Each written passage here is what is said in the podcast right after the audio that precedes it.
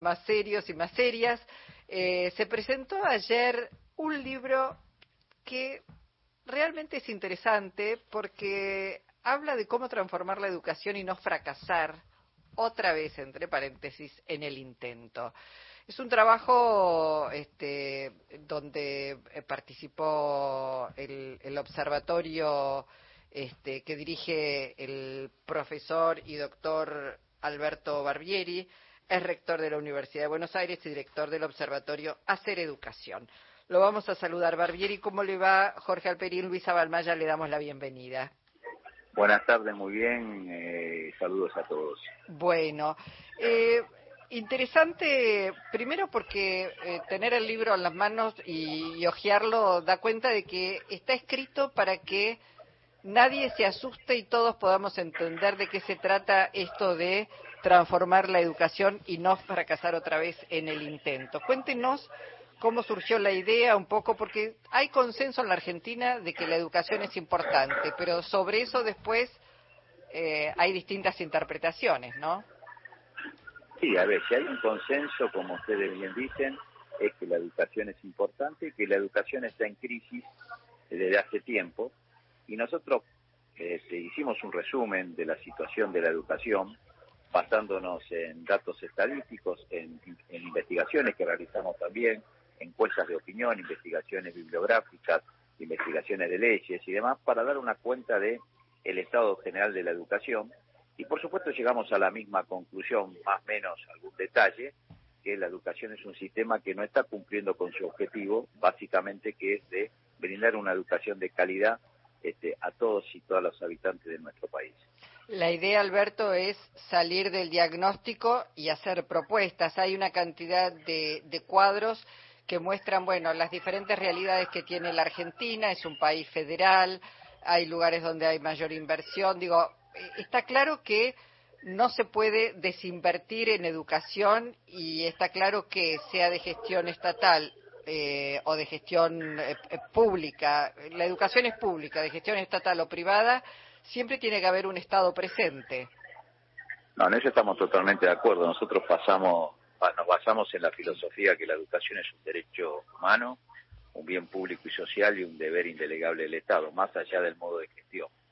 Pero en ese sentido lo que estamos viendo, y como innovador, si se quiere, es que el principal sistema, eh, problema que a nuestro juicio tiene el sistema educativo es de gestión, de gestión en todos los niveles, tanto en los niveles centrales, que tendrían que ser de coordinación, de control, de homogenización de la información, como en los últimos niveles de llegada al ciudadano, como son las escuelas.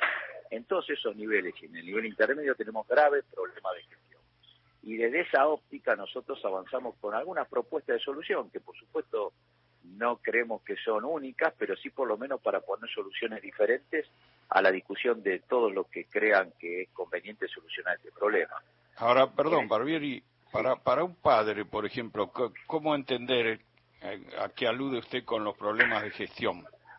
Te voy a dar algunos ejemplos concretos. En las escuelas, nosotros tenemos escuelas que van desde eh, escuelas que tienen más de 3.000 alumnos a escuelas rurales que tienen un solo alumno los directores o directoras de esas escuelas no tienen ninguna capacidad de solucionar problemas operativos concretos, desde poder hacer una obra de mantenimiento menor, desde poder contratar a una persona que necesiten para ser un tutor por algún tiempo determinado para apoyar eh, la tarea de enseñanza de los alumnos. O sea, nosotros vemos que están con toda la responsabilidad, pero sin ninguno de los mecanismos de gestión operativa, concreta, tanto en la administración, para que así la gente lo entienda, o en el proceso de enseñanza-aprendizaje, en las cuestiones concretas de la cotidianidad del alumno, que ellos no tienen la posibilidad de hacerlo. Y por otra parte, en el caso de las escuelas, también no tienen la posibilidad de estar conectadas fuertemente con la comunidad que las rodea, tanto desde el punto de vista de los padres, del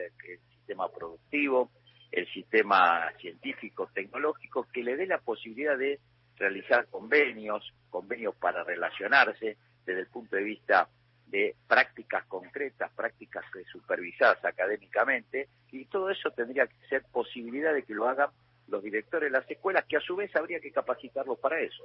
Eso en un extremo de la cuestión.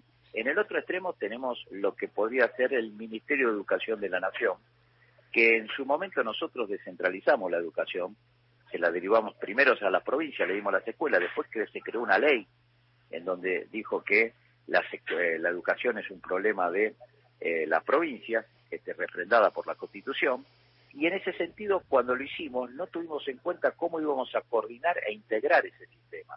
Cuando uno atomiza, atomiza un sistema en todo el territorio nacional, en 24 jurisdicciones, y no le da una coordinación, un control, una evaluación, una posibilidad de homogeneización, ese sistema crea por sí mismo burocracia que es hacer cosas que no cumplen con el objetivo. Hoy el Ministerio de Educación no tiene las herramientas formales para poder cumplir con esa tarea y hay un sistema que no está conectado, no está coordinado, no está coaccionado. De ahora, eso se trata un poco algunas de nuestras propuestas. Ahora, ¿la crisis educativa golpea tanto a la educación pública como a la privada o de distinta manera?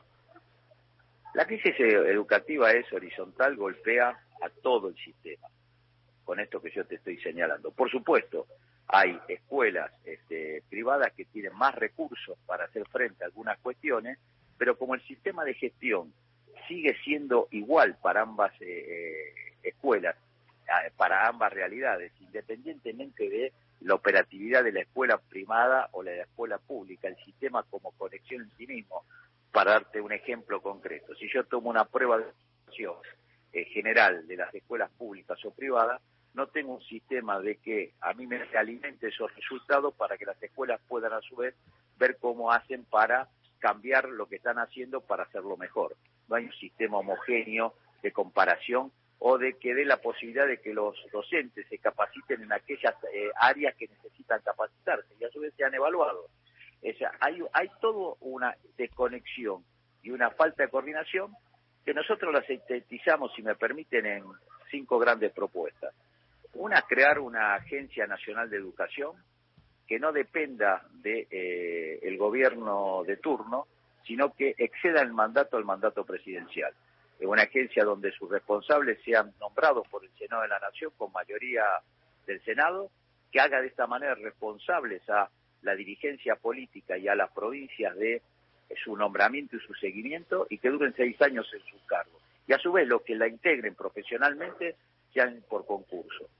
A su vez, creemos que a las escuelas hay que, que la otra punta del sistema, hay que darle mayor autonomía, mayor descentralización, hay que dotar a las escuelas de la posibilidad de que puedan conectarse con la comunidad, como lo decía anteriormente, a través de convenios, convenios para la producción, para la ciencia y la tecnología. Hoy los alumnos tienen que saber, pero saber hacer, tienen que poder acreditar habilidades.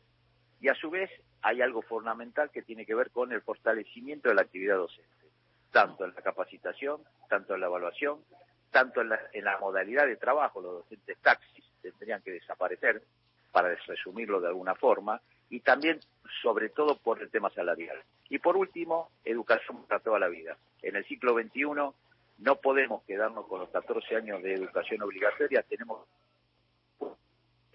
las diferentes este, edades vayan capacitándose con las nuevas realidades tecnológicas que necesitan para poder trabajar, para poder desarrollarse. Esto para hacerlo un resumen rápido de lo que nosotros estamos proponiendo. Sí, porque es un material muy, muy, muy completo que va analizando cada uno de estos puntos, en qué consiste la crisis, el origen, bueno, el sistema federal que tiene la, la República Argentina, el financiamiento y la gestión. El libro se llama cómo transformar la educación y no fracasar otra vez en el intento. Ojalá que pasado el tiempo electoral los distintos actores tienen que participar todos, obviamente, se sientan a discutir y se pueda alcanzar un consenso que mejore este, la educación paulatinamente. Gracias, eh, Barbieri. ¿eh? No, gracias a ustedes por difundirlo, a sus órdenes. Hasta pronto, muchísimas gracias. Eh, Cómo transformar la educación y no fracasar otra vez en el intento está editado por Eudeva y Editorial Siglo XXI.